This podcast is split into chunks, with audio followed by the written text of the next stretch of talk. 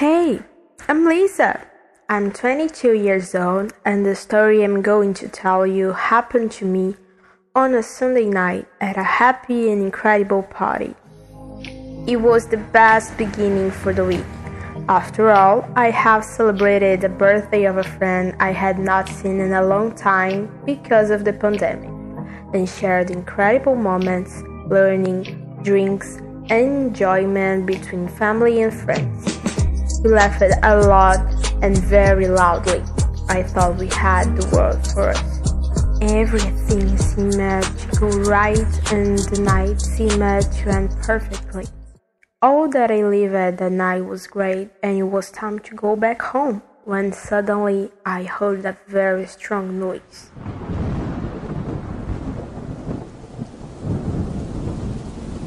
The rain started to fall with thunders.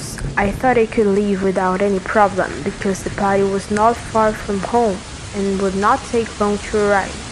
So I said goodbye to everyone and entered my car to go home.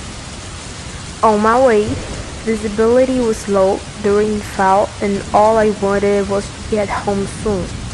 That is when, on a curve, I kept my speed and the car skidded. On slow motion, I saw the car going straight on the wrong direction, heading towards the iron bars they had on the side of the road. The seconds became minutes, and it was like I was already being prepared for death. So I emerged on an ocean of thoughts in my head and asked myself why I insisted on going back with so much rain. Why did I not choose another road? What is going to happen before the shock?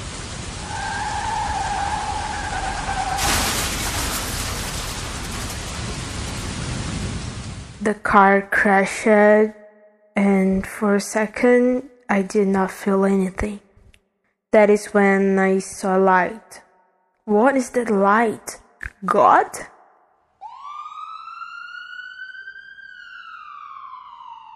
I opened my eyes and found myself being saved by the professionals and doctors, which had lanterns on their heads. Suddenly, I was on a stretcher and going to the hospital.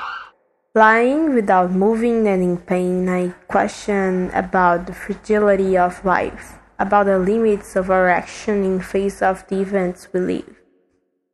I wondered about how painful it is to have blood all over your body and no chance to do anything, but how wonderful it is to have survived it.